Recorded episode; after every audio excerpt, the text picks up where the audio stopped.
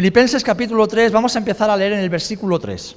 Dice, porque nosotros somos la circuncisión, los que en espíritu servimos a Dios y nos gloriamos en Cristo Jesús, no teniendo confianza en la carne.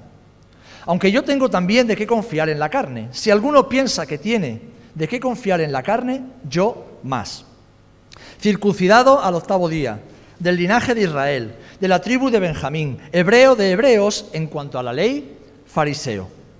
En cuanto a celo, perseguidor de la iglesia. En cuanto a la justicia que es en la ley, irreprensible. Pero cuantas cosas eran para mí ganancia, las, las he estimado como pérdida por amor de Cristo. Y ciertamente aún estimo todas las cosas como pérdida por la excelencia del conocimiento de Cristo Jesús, mi Señor, por amor del cual lo he perdido todo y lo tengo por basura para ganar a Cristo y ser hallado en Él, no teniendo mi propia justicia, que es por la ley, sino la que es por la fe de Cristo, la justicia que es de Dios por la fe a fin de conocerle y el poder de su resurrección y la participación de sus padecimientos, llegando a ser semejante a él en su muerte, si en alguna manera llegase a la resurrección de entre los muertos. No que lo haya alcanzado ya, ni que ya sea perfecto, sino que prosigo por ver si logro asir aquello para lo cual fui también asido por Cristo Jesús. Hermanos, yo mismo no pretendo, pretendo haberlo ya alcanzado, pero una cosa hago olvidando ciertamente lo que queda atrás y extendiéndome a lo que está delante, prosigo a la meta, al premio del supremo llamamiento de Dios en Cristo Jesús. Que el Señor bendiga su palabra. Padre, en el nombre de Jesús, un domingo más estamos reunidos en tu nombre para reconocer que fuera de ti, Señor, no tenemos nada, no somos nada para reconocer tu reinado y soberanía absoluta en nuestras vidas, en tu iglesia, también en el universo. Señor, venimos a tu palabra hambrientos, sedientos, necesitados, pero también alegres y llenos de fe, porque sabemos que tú tienes pan de vida para nuestras almas en este día. Queremos seguir conociéndote más. Como hemos cantado y acabamos de leer, queremos ser hallados en ti, Señor, y conocerte conocerte en lo íntimo, para darte gloria en cada segundo de nuestras vidas. Y que aquellos que aún no te conocen, Señor, puedan hallar la vida, la vida en Jesús. Abre nuestros corazones, nuestro entendimiento, Señor, quita todo estorbo, todo prejuicio, todo miedo, todo aquello que impide que tu Espíritu Santo penetre profundamente en nuestro ser, quítalo fuera, Señor. En el nombre de Jesús. Amén. Y amén. Amén. Qué hermosas palabras que hemos leído del apóstol Pablo a los filipenses y que eh, forman parte de la última canción que hemos cantado, ¿verdad? Ser hallado en él, conocer a Jesús, conocer a Yeshua Hamashiach, el Mesías de Israel y el Mesías de toda la humanidad. Todos tenemos objetivos en la vida, ¿verdad? Todos tenemos algún objetivo en la vida, un objetivo laboral, familiar, personal, ministerial. Pero hoy quiero hablaros de un objetivo supremo, un objetivo que va mucho más allá de todo eso, y un objetivo que trasciende nuestra vida aquí en la tierra y que nos lleva y nos enfoca hacia la eternidad. El objetivo del que Pablo nos habla es Jesús. Es Jesús. Amén. El objetivo es Jesús. Ahora bien, es verdad que todos hemos sido creados por Dios con la capacidad de fijarnos metas, de querer crecer, desarrollarnos, superarnos cada día. Y esto es algo innato. Ves a un niño pequeñito y desde que nace tiene ese instinto natural de querer ir superando etapas, de querer aprender siempre algo nuevo, de querer ser mejor. Hemos sido creados con un espíritu de conquista, un espíritu de superación. Y fijaros que hasta la humanidad entera, con los años, con los siglos, con los milenios, hemos construido sociedades que apuntan directamente a eso, ¿no? a alcanzar la cima de nuestra capacidad, a ser los mejores, algunos en el deporte, otros en la música, otros en los estudios, tal vez algunos quieren ser los, los mejores, alcanzar la cima del éxito en su vida laboral, en su profesión, en el ministerio. Algunos quieren ser los mejores en cuanto a fama y posición social. Y algunos se esfuerzan los mejores por ir bien peinados y vestidos. Hay de todo en la vida, pero hay ese deseo, ese anhelo ¿eh? de destacar y superarnos. Yo creo que es bueno y es necesario vivir con objetivos en la vida. Es más, creo que Dios nos ha creado así, nos ha diseñado así, para que no nos conformemos, para que no vivamos apáticas y apáticos, sino que caminemos con objetivos alcanzables y realizables. Y nosotros, que somos hijos e hijas de Dios, tenemos aún añadido a esto el privilegio de hacer todo eso y hacerlo con excelencia. Porque la misma palabra nos exhorta, nos enseña que todo lo que hagamos, todo, absolutamente todo, lo hagamos para la gloria de Dios. Lo hagamos como para el Señor. Incluso cuando comemos o tomamos algo, que lo hagamos como para el Señor, no para nosotros, no para ser vistos del mundo, para Jesús, para nuestro Señor. Ahora bien, por encima de estos objetivos que todos podemos tener y que son lícitos y buenos en nuestra vida, el apóstol Pablo aquí nos expone uno que, de acuerdo a la escritura y el, testimonio del Espíritu, es supremo y superior a todos los demás. Y lo expresa claramente en esta eh, carta a los filipenses. Un objetivo que Dios ha establecido y que es más sublime que cualquier otra cosa, cualquier meta que tú y yo podamos tener en nuestra vida. Y el objetivo es Jesús. El objetivo es Jesús. El objetivo no es el ministerio, no es ser mejores personas. El objetivo no es alcanzar propósitos en Dios. El objetivo supremo, total y absoluto de un hijo o una hija de Dios es Jesús mismo. Es Jesús. ¿Cuánto estáis de acuerdo conmigo? Lo dice la palabra, no lo digo yo. Así que estáis de acuerdo conmigo, estamos de acuerdo con la palabra del Señor. Todo discípulo del Señor, toda discípula de Cristo, ha de tener este objetivo como el más alto y sublime en su vida. Jesús. Jesús. Jesús. Ahora bien, aquí el apóstol Pablo, de una forma muy sutil, como buen maestro que era, nos enseña tres cosas que debemos hacer para alcanzar este objetivo. Nos muestra el camino a eh, transitar, cómo vivir para alcanzar ese objetivo, no al final de nuestra vida y carrera cristiana, porque yo no quiero alcanzar a Jesús cuando tenga 90 años, si es que llego. Yo quiero alcanzar a Jesús hoy y mañana y pasado mañana y cada día de mi vida. Y el primer paso que tenemos que hacer, como dice el apóstol Pablo, es identificar nuestros obstáculos. Identificar nuestros obstáculos. Tú tienes que identificar los obstáculos que hay en tu vida para que tu objetivo, si es que Jesús es tu objetivo, se cumpla cada día.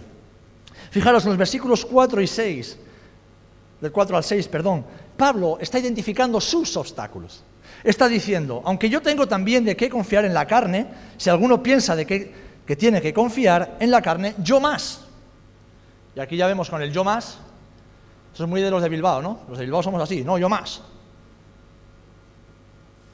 Circuncidado octavo día del linaje de Israel, de la tribu de Benjamín, hebreo de hebreos, en cuanto a la ley fariseo, en cuanto a celo perseguidor de la iglesia, en cuanto a la justicia, que es en la ley irreprensible. Esos eran los obstáculos de Pablo. Pero fijaros, el profeta Isaías en el capítulo 64, versículo 6, 700 años antes, también identificó no solamente sus obstáculos, sino los obstáculos del pueblo de Israel. Dice que todas nuestras justicias son como trapos de inmundicia. Israel como nación se autojustificaba en su elección en sus rituales litúrgicos, creyendo que hacían la voluntad de Dios por seguir todos estos ritos, pensando que en su manera de vivir y de pensar y de actuar estaban haciendo lo correcto y alcanzando el objetivo que Dios les había marcado. Era una nación sabia en su propia opinión, orgullosa en su propia religión, confiados en su posición delante de las demás naciones porque Dios los había escogido como una nación especial y confiaban en eso más que en ninguna otra cosa. Así que Pablo, como hijo de la nación de Israel, presenta estas mismas características. las de un hombre que vivía confiado, como dice él, más que ningún otro en la carne, en sus logros, en sus méritos, por ser israelita, por ser un doctor de la ley, por haber estudiado con el mejor teólogo de la época, por haber nacido en una buena familia, por haber nacido en una buena tribu, por, por tantas cosas. Y aquí Pablo lo que está haciendo es identificar y decir, a cada uno de nosotros en esta mañana, ¿en qué cosas confías tú que te alejan de Jesús? ¿Qué hay en tu corazón, en tu mente, en tu vida diaria, en lo que confías tanto que te impide conocer a Jesús íntimamente? Que te impide caminar cerca de Jesús. Porque es verdad, hermanos y hermanas, que nosotros todos, cada uno, sin excepción, también confiamos en lo que somos, en mayor o menor medida. Y más, vivimos en un mundo que lo que hace es estimular el ego. Eh, cree en ti, cree en tus posibilidades, cree en tu potencial. Eso es una gran mentira. Es una gran mentira. Porque en mí y en ti no hay nada bueno, sino aquello que Cristo ha puesto. Que sí, que podemos hacer cosas buenas, claro, también los incrédulos pueden hacer cosas buenas y no por ello van al cielo. También los incrédulos pueden hacer buenas obras y alcanzar grandes objetivos, pero no por ello están justificados delante del Padre. Yo hace muchos años que dejé de creer en mí mismo. Y esto no es baja autoestima. Esto es poner los pies en la tierra y la mirada en el cielo. Confiamos en lo que somos. Confiamos en lo que pensamos. Es que yo pienso esto porque llevo años estudiando la Biblia y yo pienso esto. Mira, dice un refrán muy conocido que es de sabios el rectificar y es de necios el no hacerlo nunca. El necio nunca rectifica. El problema de la humanidad hoy día es que los necios creen que tienen razón y que lo saben todo. En cambio, los inteligentes están llenos de dudas. Es uno de los grandes problemas de esta humanidad que la persona inteligente, la persona sabia, se plantea las cosas y nunca va con un prejuicio de decir, yo estoy seguro de esto, yo estoy solo seguro de una cosa en mi vida. Y no es una cosa, es una persona y es Jesús.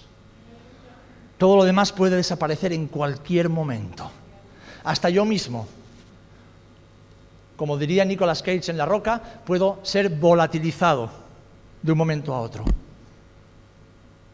Pero el único que permanecerá para siempre es el eterno Dios en quien he creído y he confiado. Y es Jesús. Y es Jesús. Así que todo lo demás, incluso mi opinión acerca de lo que he estudiado, he leído o me han enseñado, puede ir cambiando con los años. Porque voy profundizando a la vez que voy conociendo cada vez más a Jesús y entendiendo qué es lo que Él quiere decir. No quedarme solo con la letra, como hacían los fariseos de la época de Jesús, no. Es que la letra dice esto ya, pero la letra mata, compañero.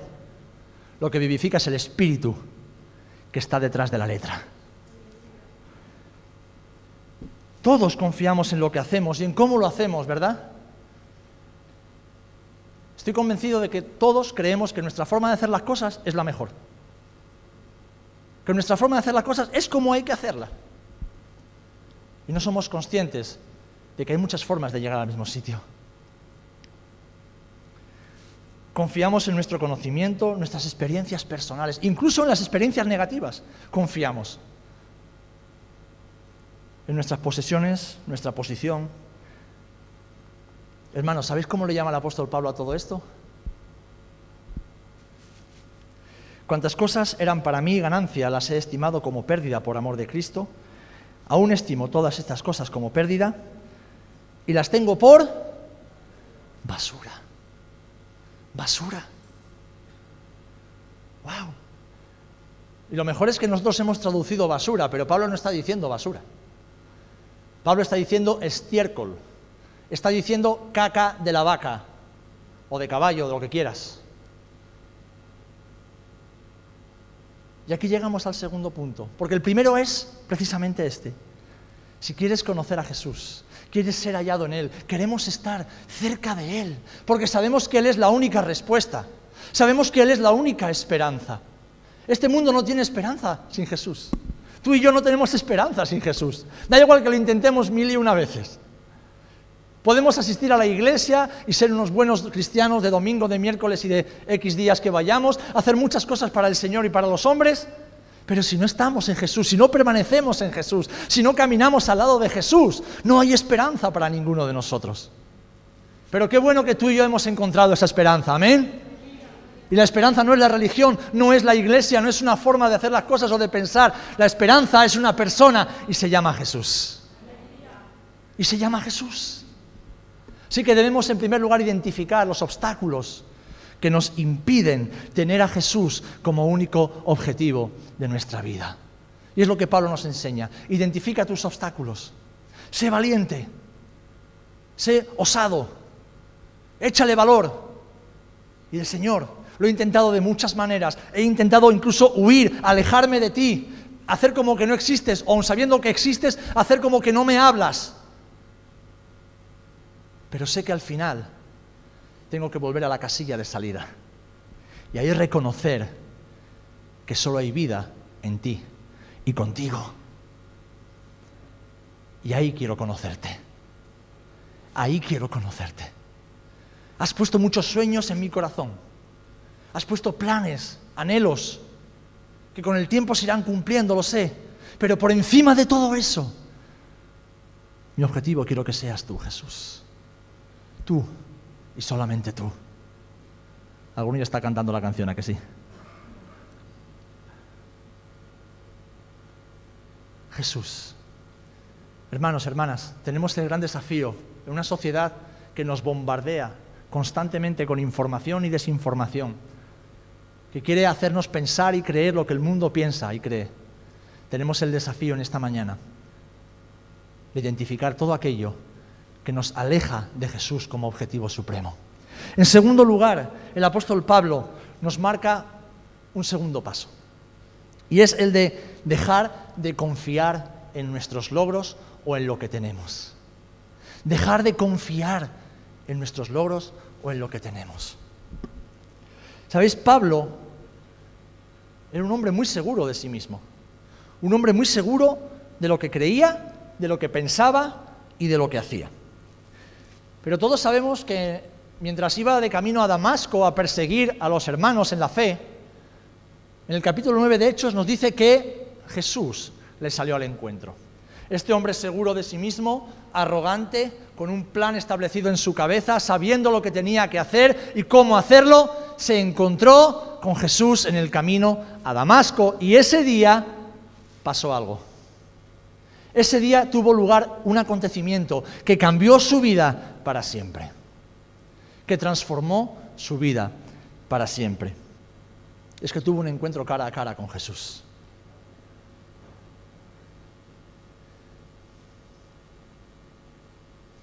Te voy a hacer una pregunta que no tengo en las notas. ¿Tú te acuerdas de tu primer encuentro cara a cara con Jesús? ¿Tú te acuerdas de ese día? Solo unos poquitos hacen así. Yo me acuerdo perfectamente de ese día. Tengo 41 años y ese día tuvo lugar hace 29 años.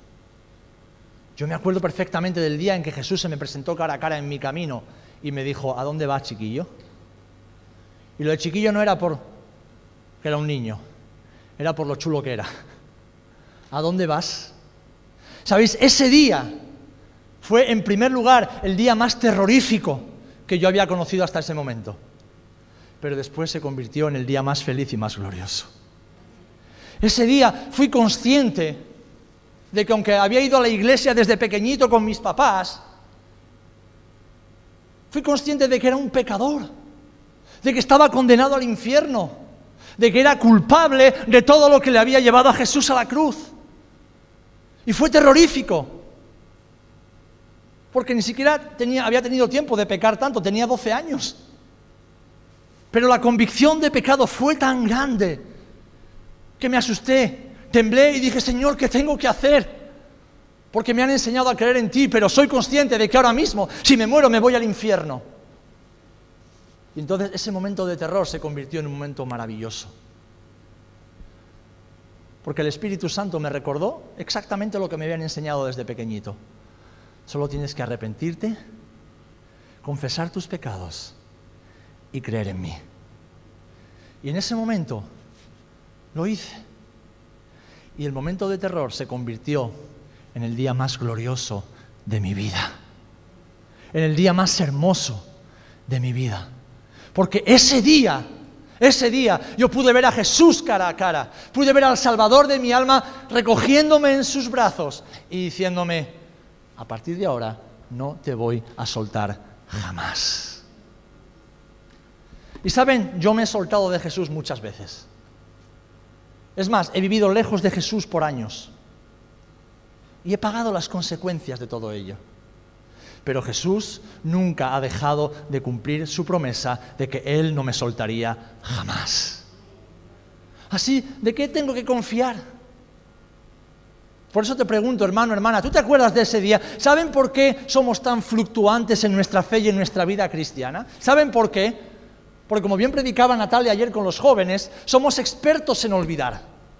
Se nos olvida constantemente todo lo que Dios ha hecho y hace en nuestras vidas. Nos acordamos de todo el mal que la gente nos ha hecho, nos olvidamos del mal que nosotros sí hemos hecho, en eso somos buenos también. Pero se nos olvida constantemente y ese es el gran problema de la nación de Israel. Por eso el Señor constantemente en su palabra les exhorta a que recuerden, a que hagan memoria de lo que Dios hizo por ellos para que dejen de confiar en sí mismos, dejen de confiar en sus capacidades y confíen solamente en aquel que los puede salvar. Cuando Pablo se encontró cara a cara con Jesús, de repente se dio cuenta que todo aquello en lo que él confiaba como judío, maestro de la ley, como fariseo y perseguidor de la iglesia, todos esos méritos y años de estudio y capacitación no valían nada delante de la presencia gloriosa del Dios creador. Se dio cuenta de que todo eso era como pérdida, era basura ante el Dios que había salido a su encuentro. Tuvo la misma experiencia cuando Isaías en el capítulo 6 vio la gloria del Señor. Dijo, Señor, estoy muerto. Y entonces el Señor extendió su mano y con un carbón encendido le dijo, tus pecados han sido limpiados. Pablo tuvo esa misma experiencia de ver que su vida y lo que había hecho y lo que era y lo que representaba y lo que había alcanzado era estiércol, era un trapo de inmundicia, es decir, una compresa con, con sangre menstrual con inmundicia, con porquería. Todo lo que él podía presentar delante de Dios no valía nada en comparación con Jesús mismo.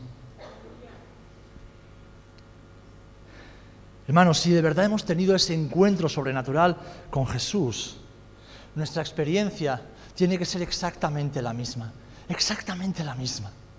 Tenemos que ser deslumbrados por el Señor, tenemos que ser abrumados por su belleza, por su majestad.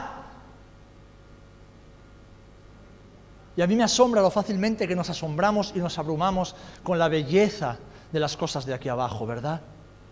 Admiramos a las personas, admiramos a los políticos, admiramos a los deportistas, admiramos a los músicos, admiramos a los, creadores de moda, admiramos incluso a los pastores, a los predicadores del Evangelio, pero no admiramos al único que es digno de admiración. Porque nos hemos olvidado de dónde Jesús nos sacó. Y Pablo, escribiéndole a los filipenses, años después, muchos años después, Pablo estaba a punto de ser ejecutado en Roma. Y les está escribiendo años después, cuando su carrera está casi a punto de terminar. Les está diciendo, todo eso que yo era no valía para nada cuando me encontré con Jesús cara a cara. Y este gran hombre de Dios, este hombre que cambió, que puso el mundo patas arriba hasta el día de hoy con la predicación del Evangelio de Jesús. Tenía un solo objetivo en su vida, conocer a Jesús y ser hallado en Él. No solamente que Él conociera a Jesús, sino que Jesús lo reconociera. Y vaya si lo conocía. Porque en un momento, si recuerdan el libro de Hechos, leemos que unos hijos de unos judíos quisieron echar a un demonio de un hombre. Y cuando el demonio les pegó una buena paliza, ellos le dijeron, no, pero en el nombre del Dios de Pablo, y los demonios le dijeron, nosotros sabemos quién es Jesús y sabemos quién es Pablo, pero no sabemos quiénes sois vosotros. Porque cuando estamos cerca de Jesús, en el cielo somos conocidos y en el infierno también. Pero tenemos que ser deslumbrados por el Señor, deslumbrados cada día por Él, para que veamos esos obstáculos, esos logros, esos méritos, incluso esos miedos y esos temores como una pérdida, como basura delante del Señor. Porque hermanos y hermanas, ¿qué se puede comparar con la hermosura y la gloria de Jesús? Decidme una sola cosa que se pueda comparar. Decidme la cosa más grande y gloriosa del mundo que se pueda comparar con la hermosura de mi Jesús. No existe, no hay nada, absolutamente nada. Amén. No hay nada que se pueda comparar con Jesús. El más hermoso de los hijos de los hombres. No hay absolutamente nada. Ante la presencia de Jesús, todo cuanto poseemos o hemos alcanzado pierde su valor e importancia. Todo, absolutamente todo. Nuestros logros, conocimiento, posesiones, nuestra religiosidad, ¿cómo se van a comparar ante la gloria y el esplendor del Rey de Reyes y Señor de Señores? Aquel que estaba en el principio creando todas las cosas junto al Padre y al Espíritu, que fue manifestado en carne. ¿Qué se puede comparar con Él? Aquel que fue recibido arriba en gloria y está sentado a la diestra del trono de Dios. ¿Qué se puede comparar con Él? aquel que vendrá a juzgar a los vivos y a los muertos, ¿qué se puede comparar con él? Aquel que sustenta todas las cosas, el universo entero está en la mano de Jesús. ¿Qué se puede comparar en esta tierra con él?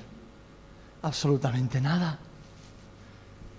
El apóstol Pablo entendió todo esto y entendió que todo lo humano en lo que él confiaba era un estorbo y una pérdida para lograr su objetivo que era el alcanzar la excelencia del conocimiento de Cristo Jesús.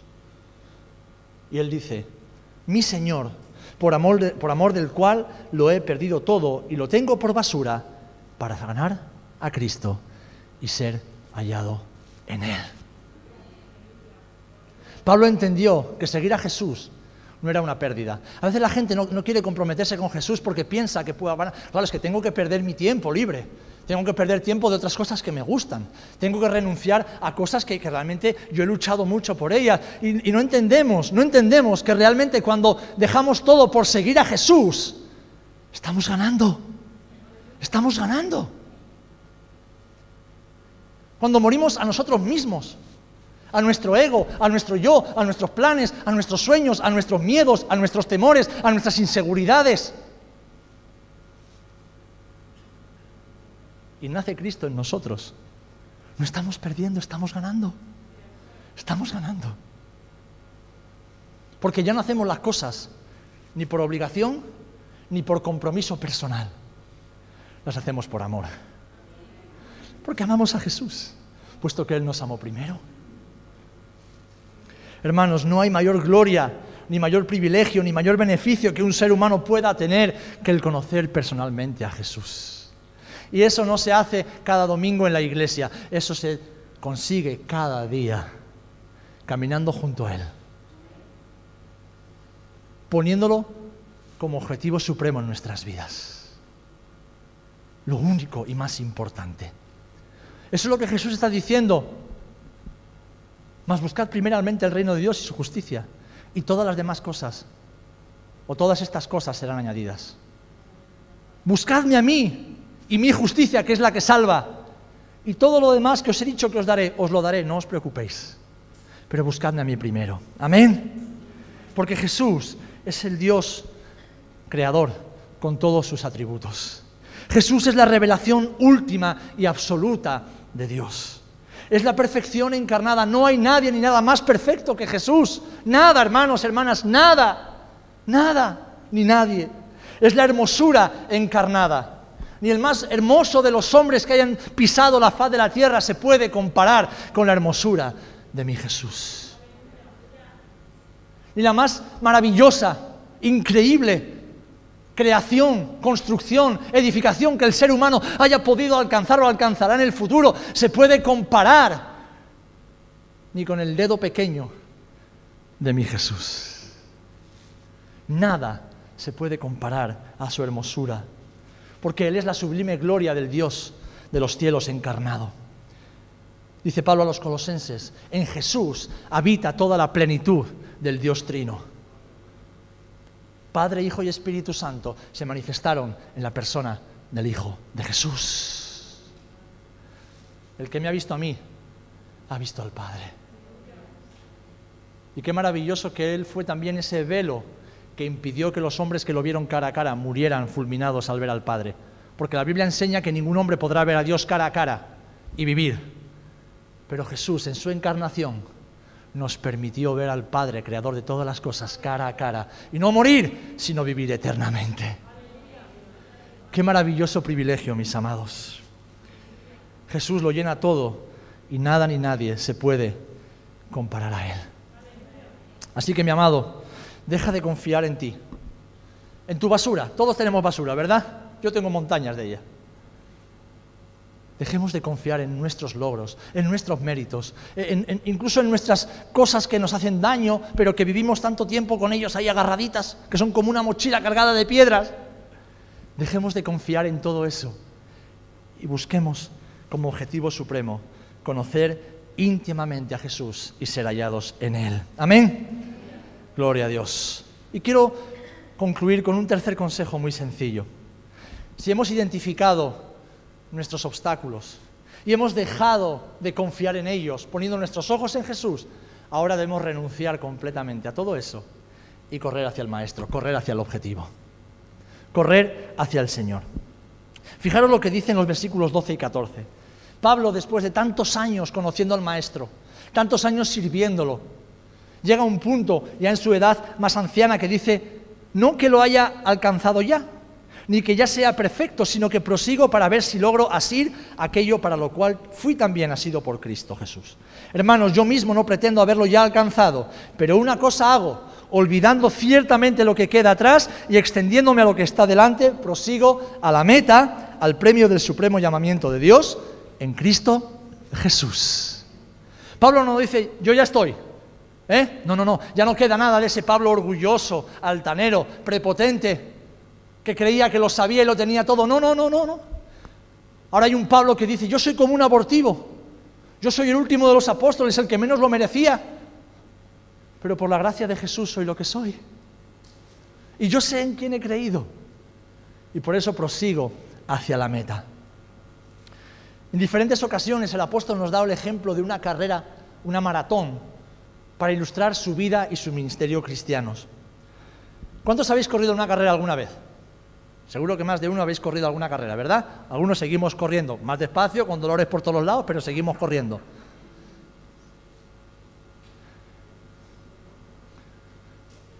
Pedro, tú tienes que correr porque no son gemelos. ¿eh? Pues Pablo ilustra su vida y ministerio cristianos con una carrera. Y sabéis, las carreras están llenas de obstáculos. A veces el terreno no es firme, en ocasiones se pone cuesta arriba, otras veces cuesta abajo. Hay gente que dice, no, a mí cuesta arriba me cuesta. Pues baja corriendo un monte cuesta abajo, ya verás qué risa te da. Se te ponen los cuádriceps en, el cogote.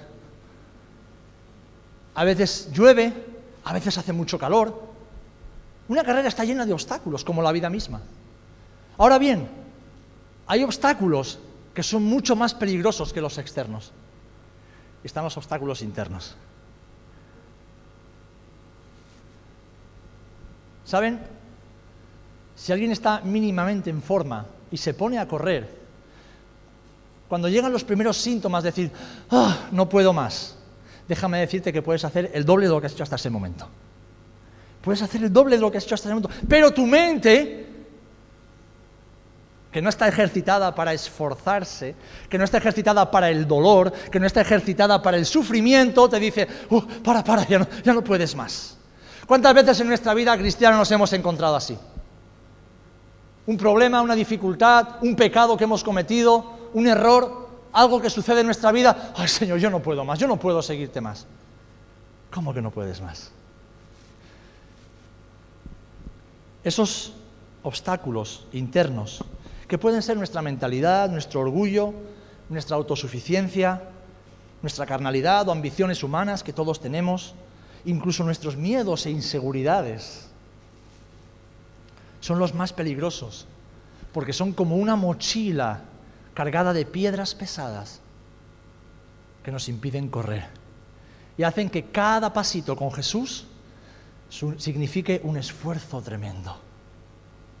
Pero por eso Jesús dijo, si el Hijo de Dios os libertare, seréis verdaderamente libres, conoceréis la verdad, conoceréis mi verdad, me conoceréis a mí que soy el camino, la verdad y la vida, y entonces seréis verdaderamente libres. Porque solo Jesús nos hace libres de lo más peligroso que hay en este mundo para ti y para mí. Y lo más peligroso para ti eres tú mismo. Y para mí soy yo mismo. Hermano, hermana, déjame decirte una gran verdad que tal vez te duela. Pero tu peor enemigo eres tú. No es ni Satanás, ni tu familia, ni tu suegra, ni el jefe, ni el pastor, ni el hermano que te cae mal. Tu peor enemigo eres tú. Tu mentalidad, tus miedos, tus temores, tu orgullo. Y te lo dice alguien que batalla todos los días contra su peor enemigo, que soy yo mismo. Por eso debemos dejar de confiar en nosotros y confiar en Jesús. Que Él no es nuestro enemigo. Éramos sus enemigos, pero ahora, por su obra en la cruz y la obra del Espíritu Santo en nosotros, somos sus amigos. Y Él nos llama a sus amigos. Así que hermanos y hermanas, debemos, debemos correr como Pablo esta carrera, deshaciéndonos de esa mochila cargada de piedras, mirando hacia adelante. Y Pablo que dice, dejando ciertamente atrás lo que ya ha quedado atrás, lo que yo era, lo que yo pensaba, lo que yo creía, lo que yo opinaba, lo que yo hacía, ha quedado atrás, me extiendo hacia adelante. Sabiendo que será una carrera de obstáculos, que habrá días donde me caeré y tendré que volver a levantarme, que habrá días donde me dolerá todo, me dolerá absolutamente todo, pero tendré que seguir corriendo, porque sé que no corro solo, sé que el Señor corre a mi lado, y sé que hay una nube de testigos, como dice Hebreos 12, animándome y recordándome que vale la pena caminar cerca de Jesús.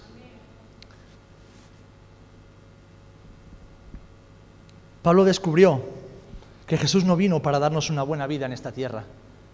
Jesús vino para darnos la vida eterna, que es mucho más importante.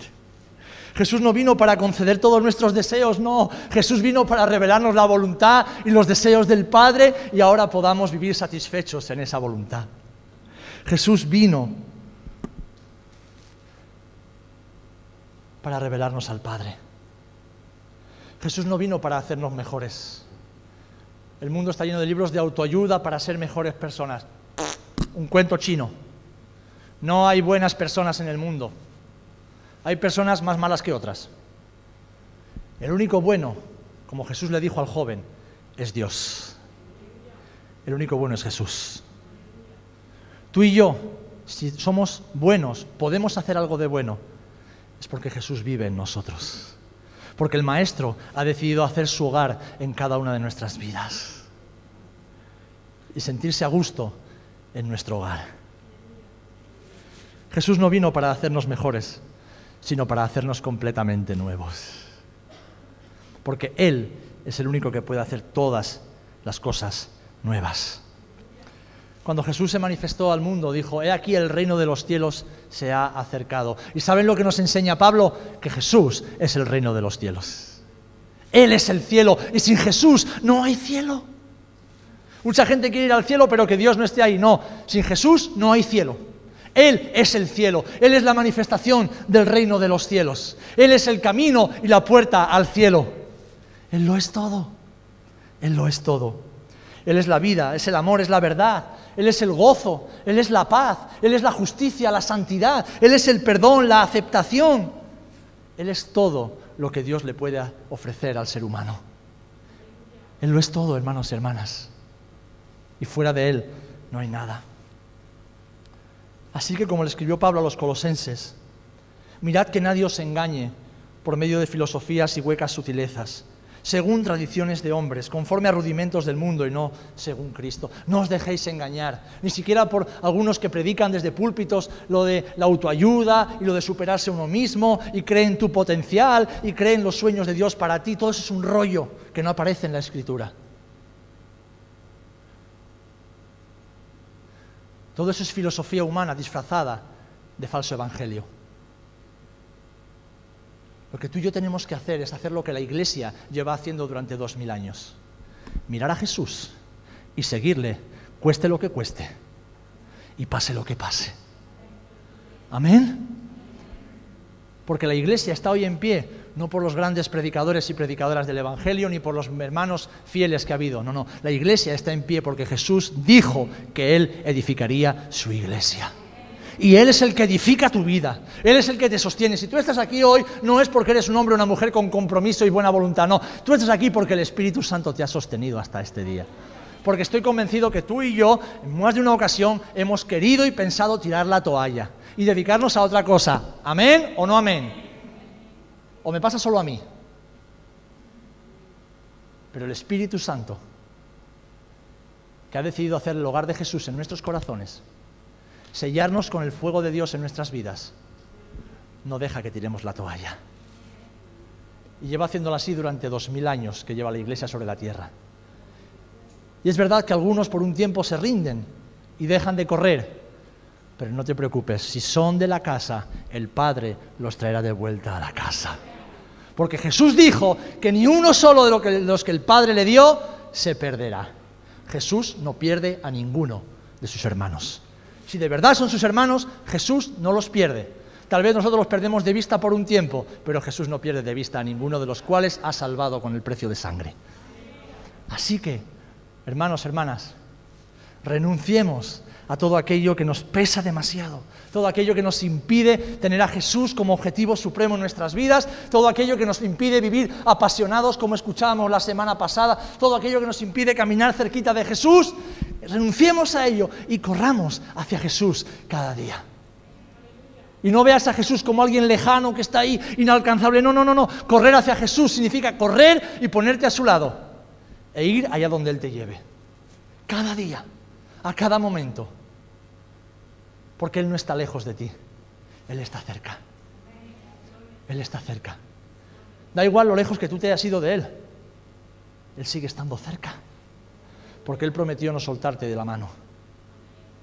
A veces tú y yo somos como niños chicos, no, papi, déjame a mí solo. Y luego volvemos con las rodillas magulladas, volvemos con un chichón aquí en la cabeza, volvemos con el corazón roto. Pero papi, papá, el maestro, sigue estando donde siempre ha estado, cercano a los que le buscan de corazón.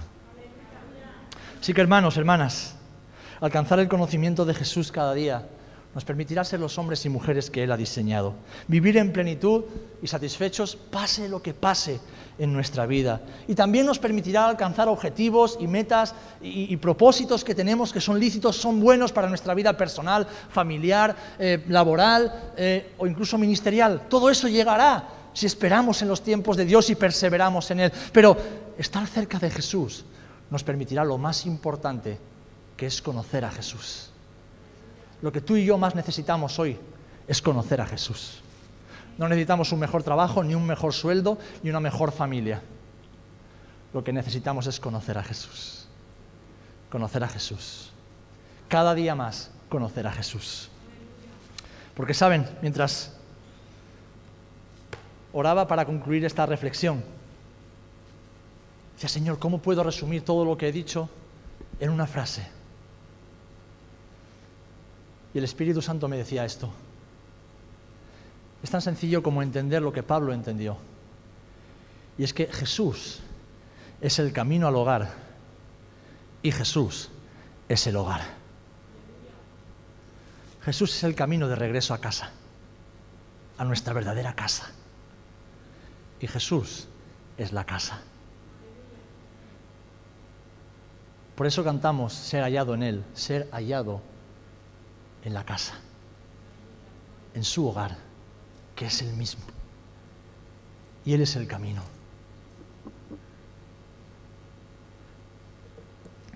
Hermano, hermana, es tiempo de identificar los obstáculos que nos impiden conocer a Jesús y tenerlo como objetivo supremo. Sea lo que sea, hay que identificarlos para después decidir dejar de confiar en eso y por último renunciar a ellos. Y como el apóstol Pablo, correr hacia la meta del supremo llamamiento.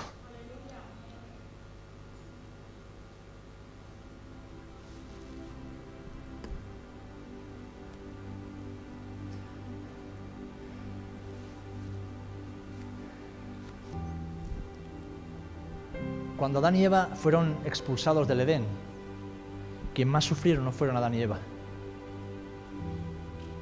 Quien más sufrió fue el Padre. Porque Él los había creado para tenerlos cerca. Y por causa del pecado, tuvo que alejarlos de sí mismo. ¿Cuántos somos padres? Los hijos duelen, ¿eh? Los hijos duelen un montón.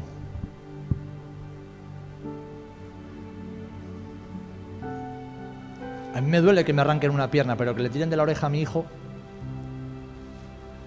A mí me duele que me partan el corazón, pero que le partan el corazón a mi hija. Los hijos duelen. Y los hijos duelen cuando por voluntad propia deciden alejarse del corazón del Padre.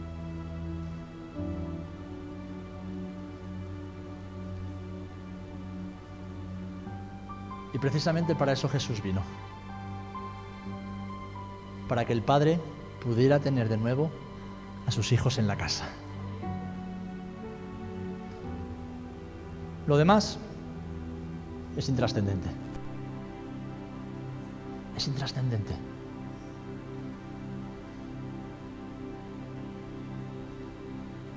¿Cuántos habéis estado alguna vez lejos de la casa? Levantad vuestras manos, no tengáis vergüenza. He pasado años lejos de la casa.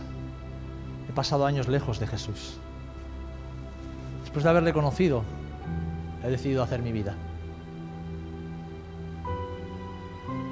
Y volví como muchos de vosotros, como el hijo pródigo, ¿verdad? Lleno de roña y de porquería hasta las orejas. Lleno de vergüenza, de condenación, de culpa, sentimiento de fracaso y con mucha desesperanza, porque no estaba seguro de si Dios iba a poder perdonar todo lo que había hecho. Pero yo me encontré con el mismo hombre de la historia. No me encontré a un padre severo esperando en la puerta, diciendo, uy, ven para acá, que la que te va a caer va a ser buena. Yo me encontré con un padre corriendo por la calle hasta alcanzarme. Han pasado 21 años desde ese momento. Y fue mi segundo encuentro cara a cara con Jesús. Y la carrera, como la de todos ustedes, difícil, ¿verdad? A veces dura.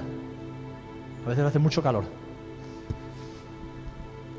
Y a veces se pone muy cuesta arriba. Y como muchos de vosotros he conseguido metas personales. Alcanzar propósitos. Y he llegado a la conclusión, como llegó Pablo, que lo único que me interesa y que vale la pena es Jesús. Es Jesús. Que mi vida tendrá éxito si consigo conocer a Jesús. Si cada día termino mis días diciendo, Señor, gracias porque sé que soy hallado en ti. Tu vida tendrá éxito antes de cerrar los ojos eres consciente de que has conocido un poquito más a Jesús, de que has caminado con Él, de que has sido hallada y hallado en Él.